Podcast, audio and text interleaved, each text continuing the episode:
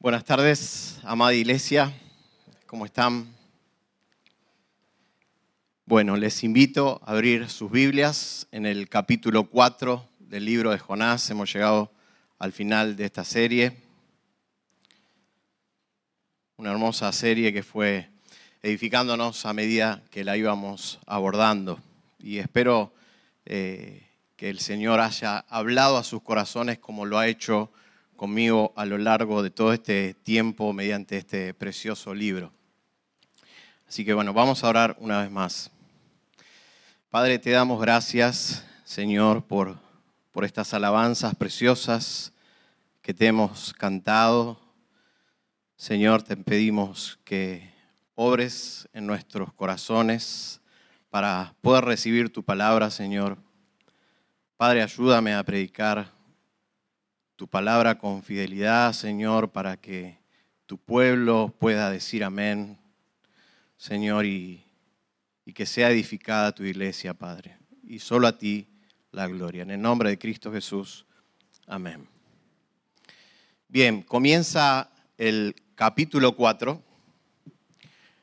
con el corazón de un profeta eh, completamente amargado, enojado, y, Dios lo que va a intentar hacer con él es eh, mostrarle que el corazón suyo, el corazón de Jonás, como el corazón nuestro, es muy distinto al corazón misericordioso de Dios. Dios intenta mostrarle que su misericordia no está limitada a un grupo de élite, no a un grupo de personas, sino que es para toda la creación, porque toda la creación es suya. Él es el hacedor de todo lo que hay en la tierra. Y esa misericordia era la que el mismo Jonás, desde el minuto cero, en el capítulo 1, cuando él decide desobedecer a Dios y marcharse para otro lado, es la misma misericordia que Él recibió, esa es la misma misericordia que Él tiene para con todos. Él había experimentado esa misericordia en más de una ocasión. Y a pesar de Él, a pesar de Él. Así que acá vemos a Dios como a un padre con su hijo que lo lleva al cuarto y, su hijo en medio de una rabieta, enojado, él intenta mostrarle que, que suba sus ojos, que, que vea al cielo, que deje de mirarse a sí mismo, que deje de buscar eh, que se cumplan sus propios deseos, sino que ahora mire al Señor y que desee hacer y que se haga la voluntad de Dios y no la de Él, no la suya, no la nuestra, sino más bien contemplar el corazón de, del Creador e imitarlo. Dios va a intentar sacar a Jonás de Jonás mismo, de sus deseos egoístas, para llevarlo cerca de su corazón y mostrarle a su siervo acerca de su misericordia. Así que lo que va a hacer el Señor con Jonás es tener, y de aquí el, título del mensaje de hoy, una sesión de consejería a corazón abierto.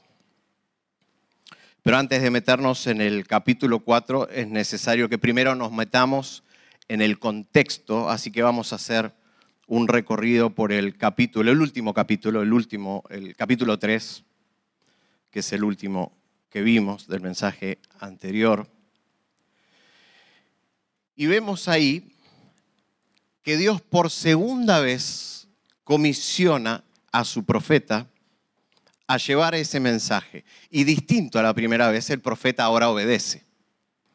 En esta oportunidad Jonás decidió obedecer. Él entendió que si no obedecía, el Señor iba a volver a disciplinarlo, así como nosotros cuando nosotros nos ponemos tercos y continuamos en pecado. Nuestro Padre, por amor a nosotros, no va a dejar que nos hundamos en la miseria del pecado. Él va a disciplinarnos por amor.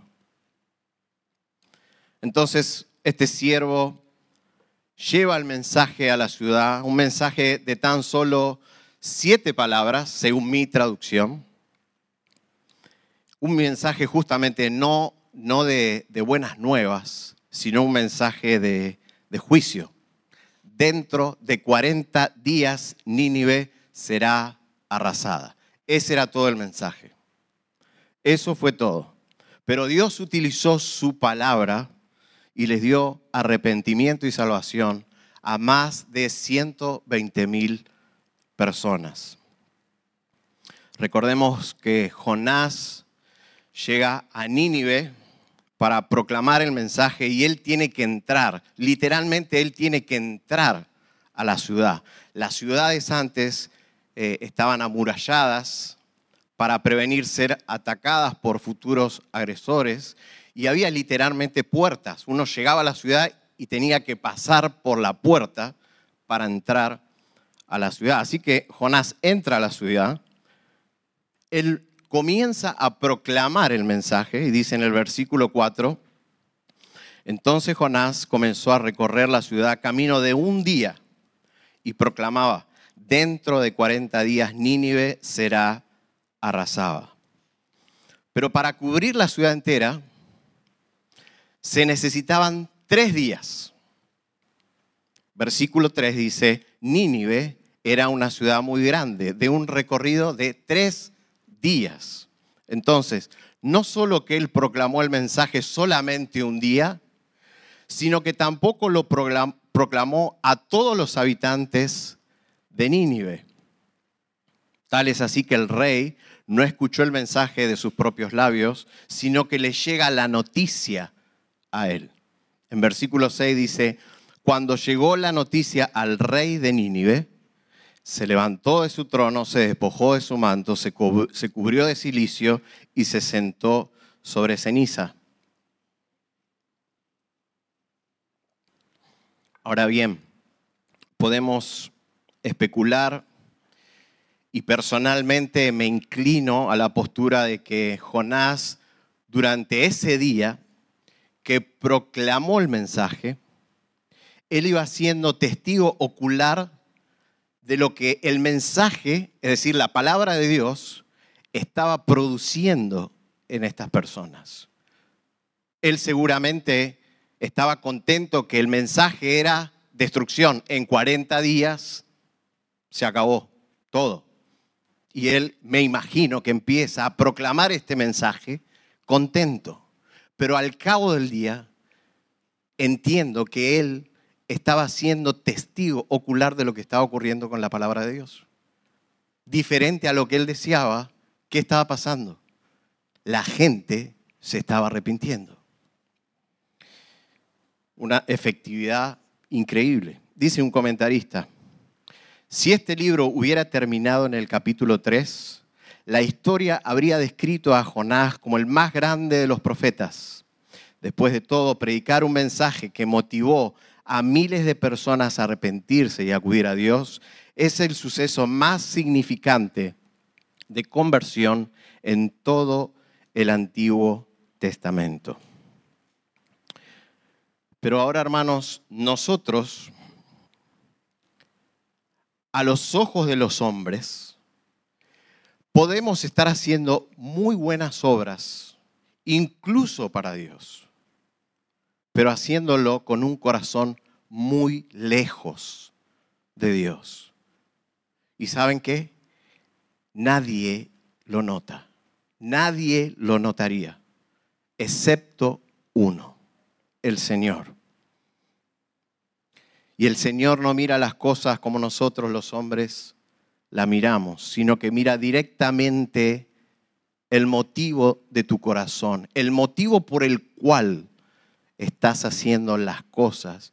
Y Él dice en su palabra que pesa esos motivos, es decir, los escudriña los motivos. Primera de Samuel 16, 7, porque Dios no ve como el hombre ve, pues el hombre mira la apariencia exterior, pero el Señor mira el corazón.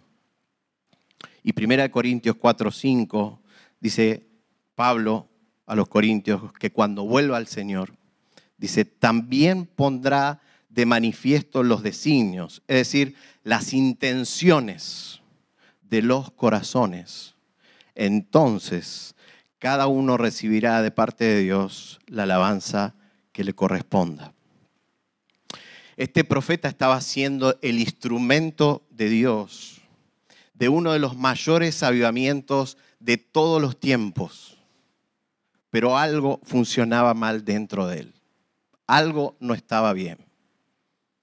Lo que es causa de gozo, fiesta en los cielos, cuando un pecador se arrepiente, a Jonás le estaba causando totalmente lo contrario. Y nos metemos al capítulo 4, versículo 1. Pero esto desagradó a Jonás en gran manera y se enojó. Esto desagradó a Jonás en gran manera y se enojó. Ahora bien, su enojo no era con los ninivitas.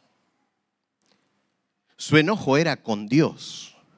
Él, se enojó no porque los ninivitas se estuvieran arrepintiendo, no. Él se enojó porque sabía lo que su Dios iba a hacer con esas personas, y hoy Iglesia hace lo mismo, con todas aquellas personas, por más malvadas que sean, lo que hace con esas personas es perdonarlos, extender misericordia. Y eso a Jonás le causaba enojo. Es decir, a Jonás le causaba enojo el carácter misericordioso de Dios. Es tremendo. Y entiendo que ese fue el motivo que lo llevó a predicar un solo día y al ver la reacción de, estas, de estos hombres, cómo el pueblo se iba arrepintiendo, él pegó la media vuelta, dejó de predicar y se fue para la puerta de la ciudad. Y me lo imagino con el ceño fruncido y refunfuneando. ¿Y qué se pone a hacer él? Empieza a hablar con el Señor. Versículo 2. Y oró al Señor. Ah, Señor, ¿no era esto lo que yo decía cuando aún estaba en mi tierra? Por eso me anticipé a huir a Tarses y acá es develado el misterio por el cual desobedeció, él decide desobedecer en el capítulo 1. Y dice, porque yo sabía, yo sabía que tú eres un Dios clemente, compasivo, lento para la ira y rico en misericordia, y que te arrepientes del mal anunciado. Traducido esto es, Señor, yo sabía que vos perdonás a cualquier malvado. Yo lo sabía.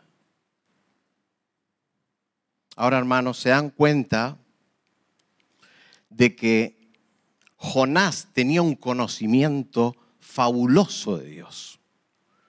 Increíble. Él le recita de memoria en la oración al Señor el versículo 6 del capítulo 34 de Éxodo él tenía una teología perfecta acerca de quién era Dios. Solo que él pretendía que se aplicase solo a él y a las personas que él quería, es decir, al pueblo de Israel. Y alguien dijo, una cosa es enojarse con Dios y otra muy diferente es enojarse de Dios, como lo estaba haciendo Jonás.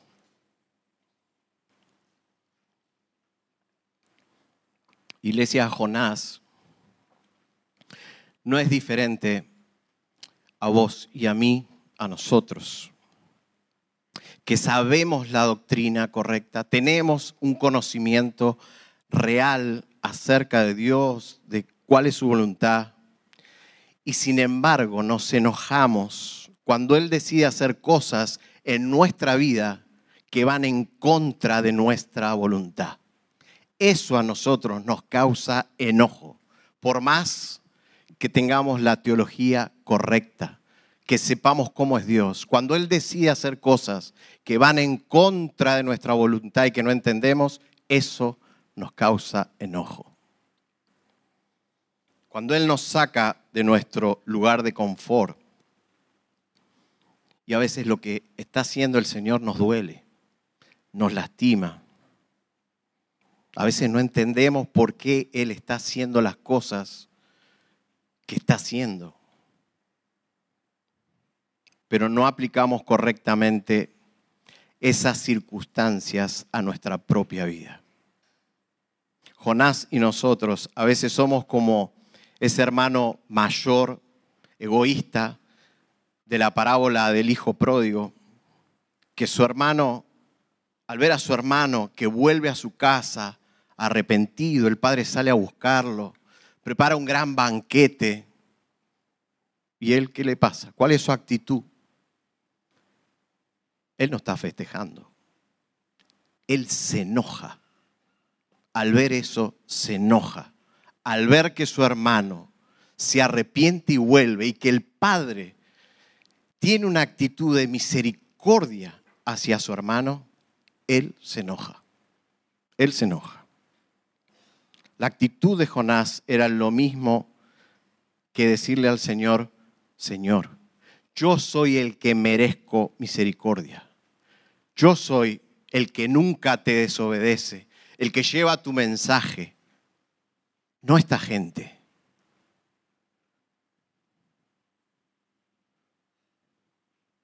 Y a veces creemos que esas cosas a nuestros ojos injustas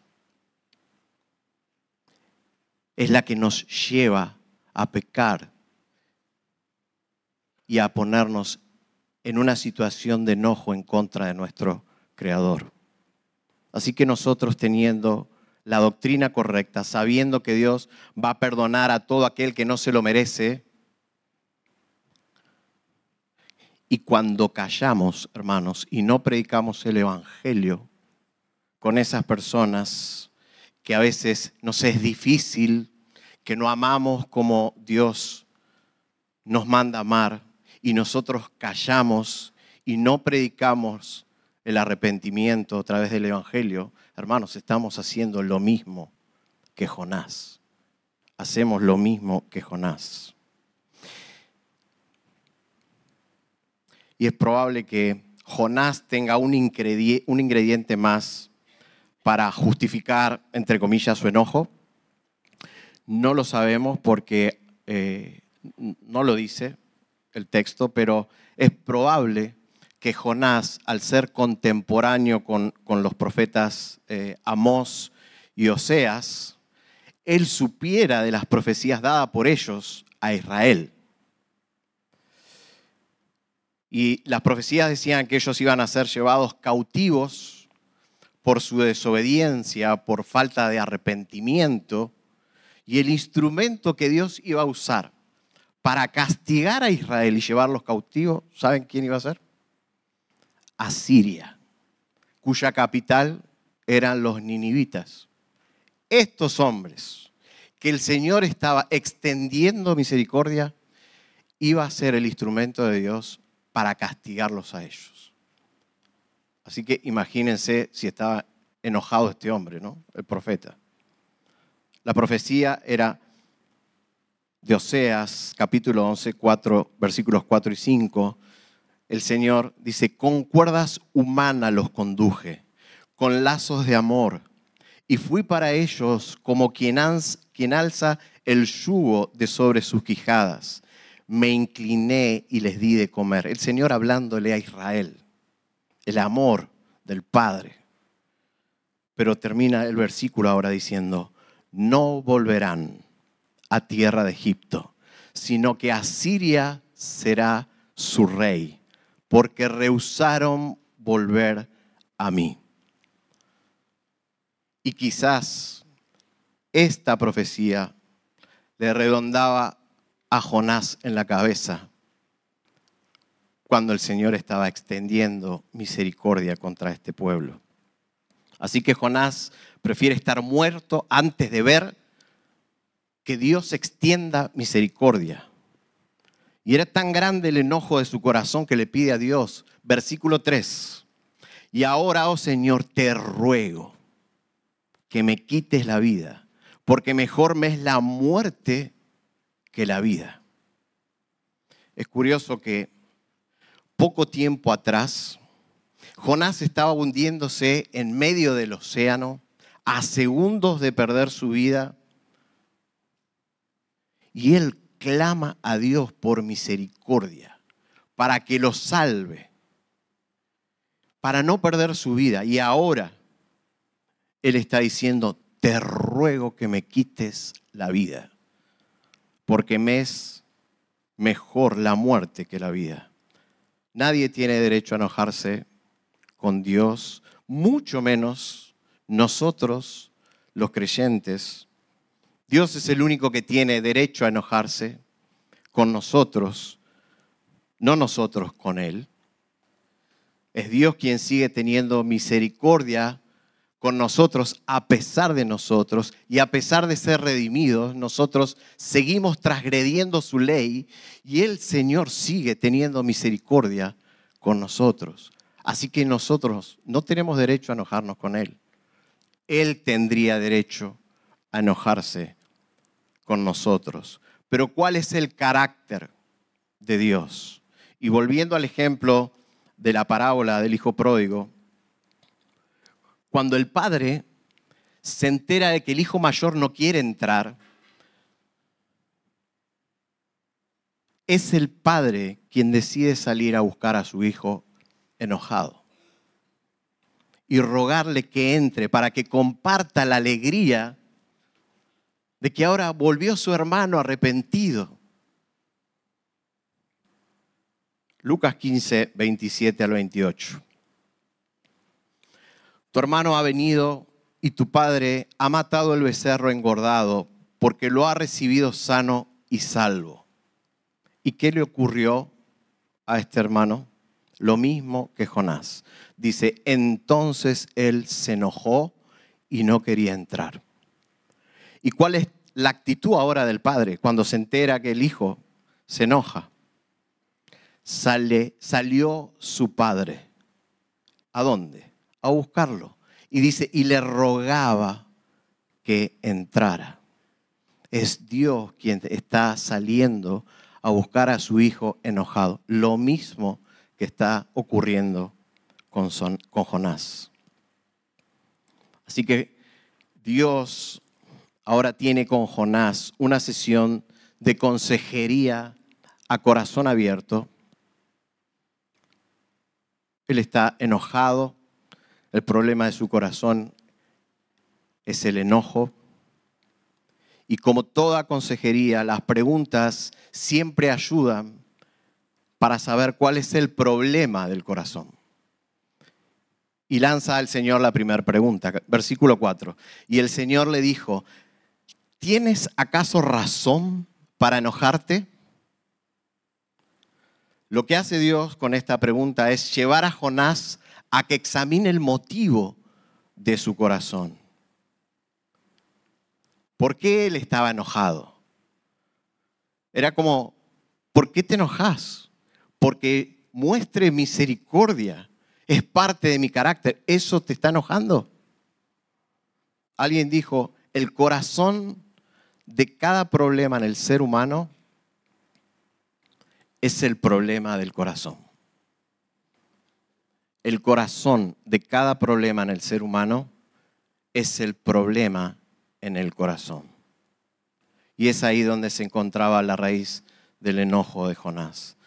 Hermanos, nosotros fuimos creados a imagen y semejanza de Dios y como Él se enoja y se aira ante la injusticia y el pecado, así también nosotros nos pasa lo mismo cuando percibimos que hay algo injusto, por ejemplo, o cuando se transgrede la ley de Dios, por ejemplo, un asesinato, un robo, un abuso a menores. Pero el enojo, la ira en sí mismo no es pecaminosa. De hecho, vemos a Pablo decir en Efesios 4, 26, enójense o airíense, depende de la versión, pero no pequen. Airíense, pero no pequen. Pero hay una diferencia entre nuestro enojo y el enojo de Dios. Nuestro enojo siempre, siempre está manchado con pecado, siempre, siempre.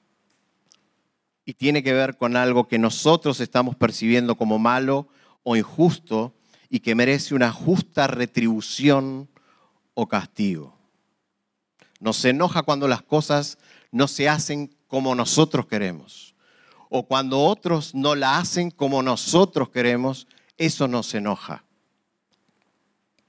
Pero ¿por qué se enoja Jonás? Dios le pregunta, ¿tenés acaso razón para enojarte? Él estaba enojado porque percibía como injusta la decisión de Dios en perdonar y no destruir a Nínive por su maldad. Enojarse con Dios por las circunstancias, aun cuando no entendemos el motivo, no estamos entendiendo lo que está pasando y cuando nos enojamos, es el resultado directamente de una falta de confianza hacia Dios. Nos enojamos de Dios porque no entendemos lo que está haciendo, porque no creemos que Él está al control de lo que está sucediendo. Por eso es importante, hermanos, renovar nuestra mente con la palabra de Dios, como dice Pablo en Romanos 12. necesitamos renovar nuestra mente con la palabra de Dios, porque la manera en que voy a reaccionar ante una emoción, como por ejemplo el enojo, va a estar sujeta a lo que yo crea, a mis convicciones de la palabra de Dios. Y eso es la diferencia entre pecar y no pecar. Lo que yo crea en mi mente, con todo mi corazón, si tengo aferrada la palabra de Dios en mi corazón, yo puedo enojarme, pero lo que sigue después está directamente ligado a la convicción que yo tenga. Así que Jonás finalmente logra salir de la ciudad, sigue enojado, pero lo vemos con alguna esperanza de que Dios se arrepienta y que finalmente destruya a Nínive. Aunque en, en su interior él sabe que eso es imposible.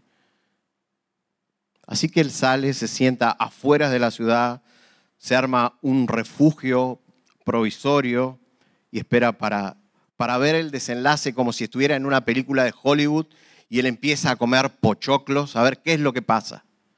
¿Qué pasa con esta ciudad? Versículo 5.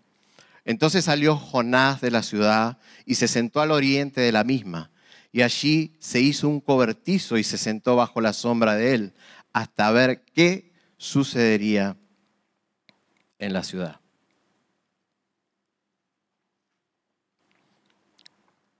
las tierras que rodeaban a Nínive eran semiáridas, semidesérticas, con extremas y altas temperaturas. Prácticamente no había vegetación. Eh, y sin ningún tipo de alivio, como, como un árbol, como para poder sentarse debajo de un árbol y gozar de la sombra. Así que Jonás agarra algo para hacerse un refugio con lo que tiene. La Biblia no, no dice qué es lo, cómo lo hizo, pero hizo un refugio provisorio justamente para acaparar, refugiarse del, del sol. Y el Señor estaba observando todo lo que estaba haciendo el profeta. Lo enojado que estaba, y aparte ahora su enojo se había sumado el calor, la incomodidad del calor, su fastidio. Pero él tenía esperanza que el Señor iba a cambiar de opinión y que quizás destruyera la ciudad.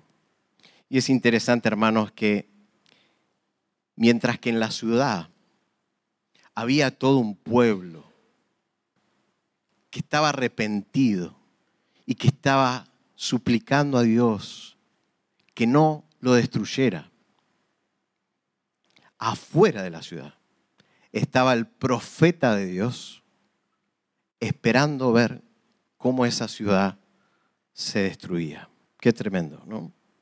Pero el Señor sigue la sesión de consejería con su siervo y quiere llevarlo a que recapacite, a que Jonás no se centre en su corazón, que no se centre en sus anhelos antimisericordiosos. Y él va a utilizar ahora una ilustración. Pero esta ilustración, como lo hacen los pastores, los predicadores, que la usan para eh, mostrar a la iglesia una verdad y que esa verdad quede impregnada en las mentes de los oyentes y que sea ilustrativa, que sea eh, aclarativa. Ahora el Señor iba a usar una ilustración, pero esta ilustración que va a usar va a ser distinta, porque va a ser vivencial. O sea, Dios le va a hacer vivir a Jonás lo que él quiere que entienda. Versículo 6.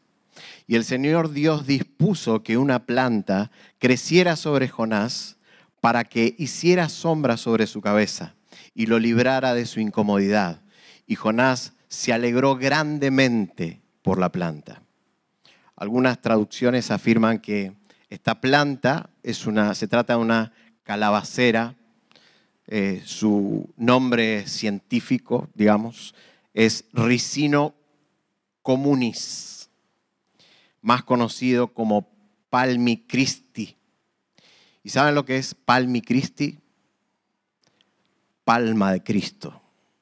Palma de Cristo.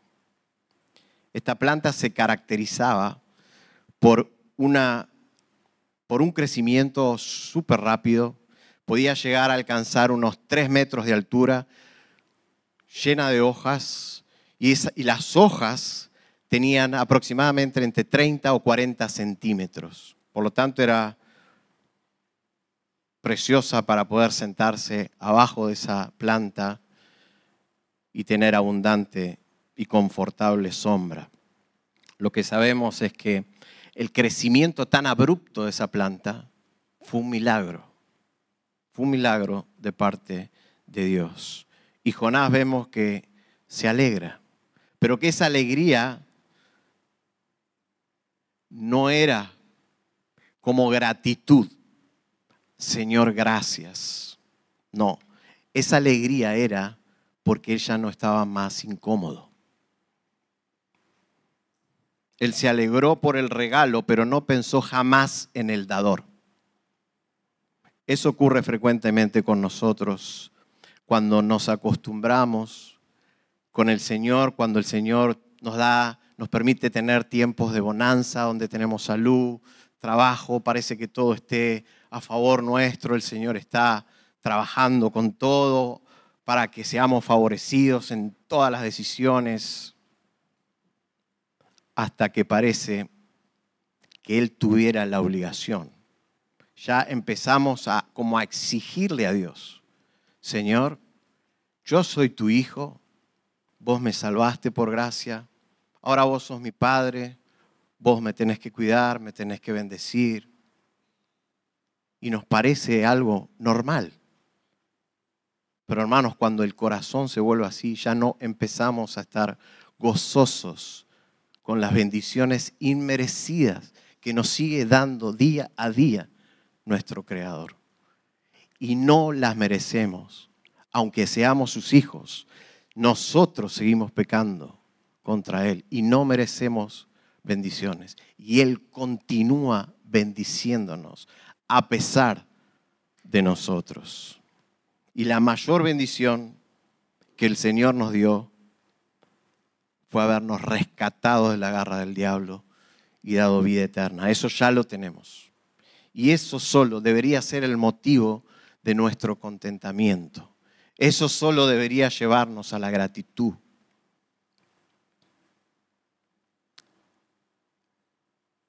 Pero cuando pareciera que el Señor comienza de todo lo que nos da, empieza a quitarnos, ahí se pudrió todo. Eso nos causa enojo. eso nos causa enojo. Y eso es lo que va a ocurrirle a Jonás. Versículo 7. Pero al rayar el alba del día siguiente, Dios dispuso un gusano que atacara la planta y ésta se secó. Y sucedió que al salir el sol, Dios dispuso un sofocante viento del este y el sol hirió la cabeza de Jonás. Así que él desfallecía y con toda su alma deseaba morir y decía, mejor me es la muerte que la vida. Claro, estaba furiosísimo. Dios le había dado y ahora le estaba sacando lo que le había dado.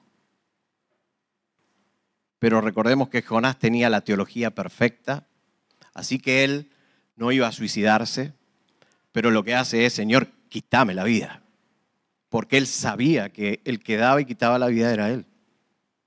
O sea, le pide un suicidio cristiano. Quítame la vida. Prefiero estar muerto. Ahora, él está más enojado que antes. Pero hermanos, ¿cuándo es un enojo santo y cuándo es un enojo pecador? O sea, pecaminoso. Bueno, es santo cuando lo que provoca esa emoción en nosotros, ese enojo, tiene que ver con la gloria de Dios. Cuando la voluntad de Dios nos está llevando a cabo, como dijimos, cuando nosotros vemos un abuso, eso nos causa ira. Y eso es parte de que hemos sido creados a imagen y semejanza suya. Por ejemplo, el, enojo del Señor en el templo no fue un enojo pecaminoso porque la causa del enojo del Señor era la gloria de Dios.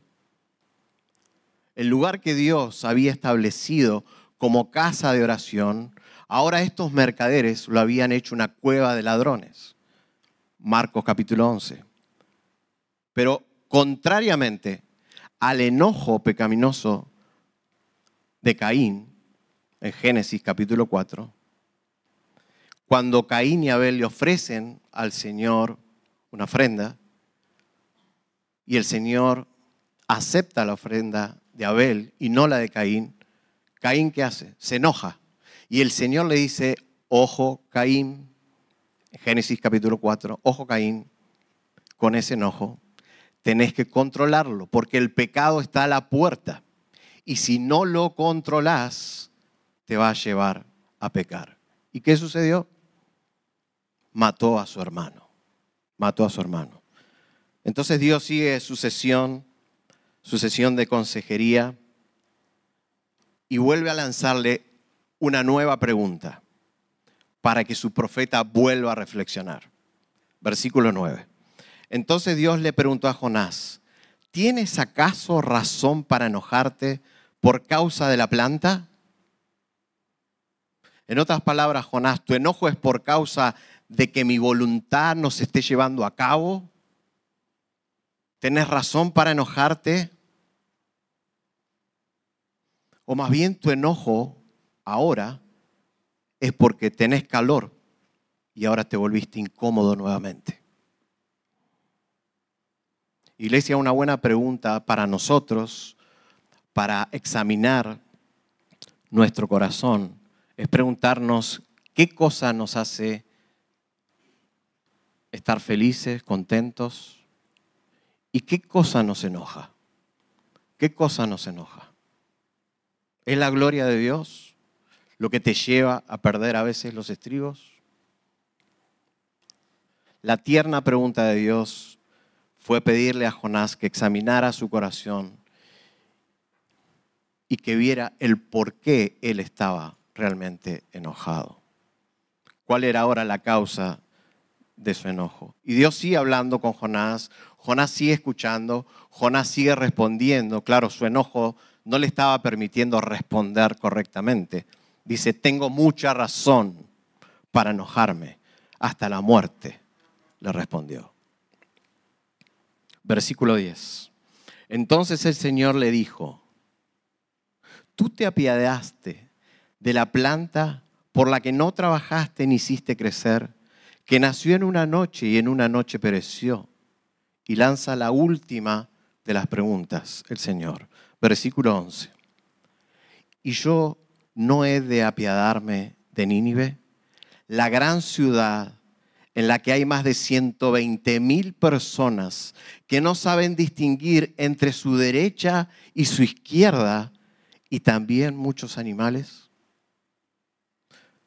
Jonás, te lamentás por una planta que te daba sombra a vos solo y no te lamentás por una ciudad entera que está a punto de perecer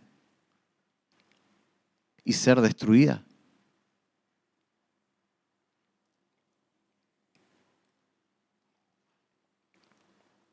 Hay algunos comentaristas que dicen que estos 120 eh, mil habitantes eran solo niños, porque dicen que no saben distinguir de su derecha e izquierda.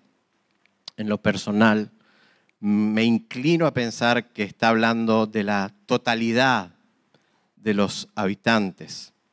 En primer lugar, porque es lo que el texto indica, no lo aclara. En segundo lugar, porque la Biblia cuando quiere mencionar los niños, lo hace. En tercer lugar, porque Él está hablando de un pueblo pagano, un pueblo que no conoce la revelación especial de Dios, un pueblo que no sabe lo que está bien y lo que está mal a los ojos de Dios es decir, que está completamente perdido. Una traducción dice que están en oscuridad espiritual. Pero cuando le habla a su pueblo, que sí tiene la ley, que sí tiene la verdad de Dios, él le dice, y para poner dos ejemplos, Deuteronomio 28, 14, no te desvíes de ninguna de las palabras que te ordeno hoy ni a la derecha ni a la izquierda para ir tras otros dioses y servirles. Y Josué 1.7 dice, solamente sé fuerte y muy valiente. Cuídate de cumplir toda la ley de Moisés que mi siervo te mandó. No te desvíes de ella ni a la derecha ni a la izquierda para que tengas éxito donde quiera que vayas. Este pueblo no tenía ni idea cuál era la derecha y cuál era la izquierda. Estaba perdido completamente. ¿Cómo no voy a tener, Jonás, misericordia de esta gente que está a punto de perderse? Y más allá de eso, Jonás todavía tenía un problema que no había resuelto y era el problema de la voluntad de Dios. En el capítulo 1, él entendió la voluntad de Dios, pero se fue para otro lado. En este capítulo, él entiende la voluntad de Dios. Ahora él va, perdón, en el capítulo 3, entiende la voluntad de Dios, obedece, pero no lo hace con un corazón sincero. Obedece porque no quiere ser disciplinado nuevamente. Entonces el Señor tenía que seguir trabajando en el corazón de Jonás. Jonás tenía una lección mucho más importante que aprender de todas las lecciones, y era acerca de la misericordia de Dios para con toda su creación, no solo para el pueblo de Israel. Dios quería llevarlo a reflexionar a su siervo que él no era la gota, la última gota del desierto. Dios quería hacerle ver a Jonás lo que el profeta Ezequiel nuevamente, decía de parte de Dios, Ezequiel 3, 33, 11, no me complazco, dice el Señor, nuevamente. Esto es lo que él tenía que entender. Jonás, se lo dice, esto lo está diciendo al pueblo de Israel, pero esto es aplicable a nosotros y a Jonás. Jonás, no me complazco en la muerte del impío, sino que el impío se aparte de su camino y viva. Eso es lo que tenía que entender Jonás. Eso es lo que tenía que entender Jonás. Parece increíble, pero Jonás llevó a toda a una, una ciudad a la fe en el Señor y él no tenía ni la más mínima compasión por ese pueblo. ni la más mínima compasión. Esta gente iba camino a la destrucción, que no sabía distinguir su derecha de su izquierda. En contraste con Cristo, Él oró, Cristo oró en plena agonía en el Getsemaní y sudaba gotas de sangre por un pueblo pecador que estaba a minutos de entregarlo. Y estando amarrado en esa cruz con tres clavos, él clamó a viva voz, Padre, perdónalos, porque no saben lo que hacen. Ahí está el corazón de Dios. Ahí está el corazón de Dios. En hecho y en palabras, colgado en una cruz, muriendo por malvados, pecadores, y expresando el Señor la misericordia de, su, de sus labios. Padre, perdónalos, porque no saben lo que hacen. La misericordia hablada. A estas personas, los ninivitas, Dios las había formado. Individualmente, a cada una de ellas, Él las formó, las diseñó en el vientre materno. Dios pensó en cada uno de estos ninivitas, en los caracteres que le iba a dar, en las personalidades que cada uno iba a tener, cómo Él los iba a proveer, cómo Él les iba a dar de su gracia común. Dios pensó en cada uno de los ninivitas. Los ninivitas estaban creados a imagen y semejanza de Dios. Él era el artesano que diseñó meticulosamente a cada uno. ¿Cuál era el objetivo de esos ninivitas? ¿Para qué Dios había creado esos ninivitas? Para glorificarlo a Él de por vida, para siempre. Pero hay una cosa, ellos este dato no lo sabían. Este dato no lo sabían. Los ninivitas no lo sabían. Tu vecino no lo sabe que Él fue creado para la gloria de Dios y no para su propia gloria. Tu compañero de trabajo no lo sabe. Hay familia tuya que aún no lo sabe. Hay personas que te hirieron, que te lastimaron y que te callaste y no predicaste, que necesita escuchar ese mensaje de salvación. Él no sabe que fue creado para la gloria de Dios. Esta gente que está caminando ahora en la calle no sabe distinguir su derecha y su izquierda. Hay gente en un hospital que quizá el día de mañana parta sin saber que fue creado para la gloria de Dios. Y vos y yo sabemos para qué fue creado. Y vos y yo tenemos la misma obligación que Jonás tenía, tener misericordia con aquellos que no la merecen, predicarles el Evangelio. El mundo, hermanos, es la gran ciudad de Nínive. El mundo es la gran ciudad de Nínive. Pero ¿cómo se van a salvar si no hay nadie quien les predique? Romanos capítulo 10. Alguien que les muestre la misericordia que nosotros recibimos, que la extienda hacia los perdidos. Porque saben qué sucederá con todos aquellos que hoy no saben distinguir su derecha de su izquierda que están perdidos en sus delitos y pecados, siguiendo la corriente de este mundo, como lo estábamos nosotros antes de Cristo, como estaban los ninivitas, van a perecer por la eternidad. Van a perecer por la eternidad. Un sufrimiento inigualable y estarán eternamente en el infierno. Y como el rico en Lucas 16, van a estar pidiendo, por favor, manda que me mojen, aunque sea una pizca de la lengua. Hermanos, eso tendría que llevarnos a la compasión, a la misericordia, para salir a predicar ese mensaje que nosotros tenemos hoy. Jonás, al igual que nosotros, a veces estamos más preocupados por nuestra comunidad, comodidad, nuestra reputación,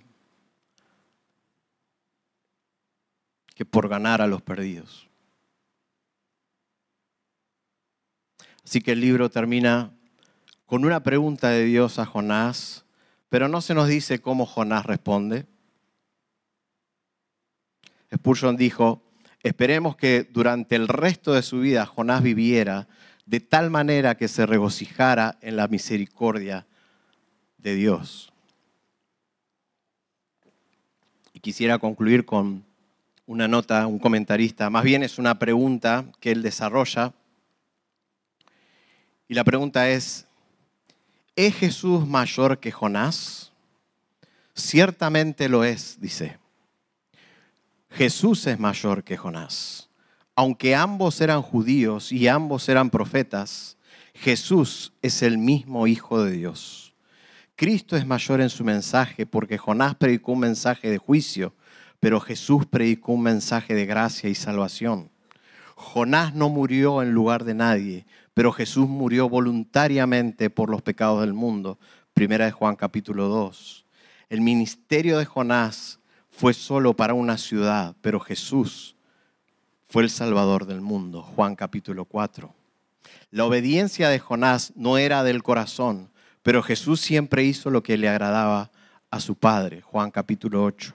Jonás no amó a la gente que fue a salvar, pero Dios dice en su palabra, Juan 3:16, porque de tal manera amó Dios al mundo, que dio a su Hijo unigénito, para que todo aquel que crea en Él no se pierda, sino que tenga vida eterna oh mi amigo, ciertamente Jesús es más grande que Jonás. Y porque lo es, debemos prestar más atención a lo que él dice. Aquellos que lo rechacen se enfrentarán a su juicio, mayor, tendrán un juicio mayor, porque él dice que a mayor luz, mayor responsabilidad. Pero iglesia, el problema real no es cómo Jonás respondió finalmente a la pregunta del Señor. El problema es cómo hoy vos y yo respondemos a la pregunta final del Señor. ¿Estás mostrando la misma misericordia que has recibido con los perdidos? Es más, estás mostrando la misma misericordia que has recibido con los mismos hermanos de la iglesia cuando pecan contra vos? ¿Estás siendo el instrumento de Dios para llevar misericordia? ¿Te preocupa o te duele cuando ves que tu corazón no tiene la misma misericordia que la de Dios? ¿Te duele? ¿Te preocupa?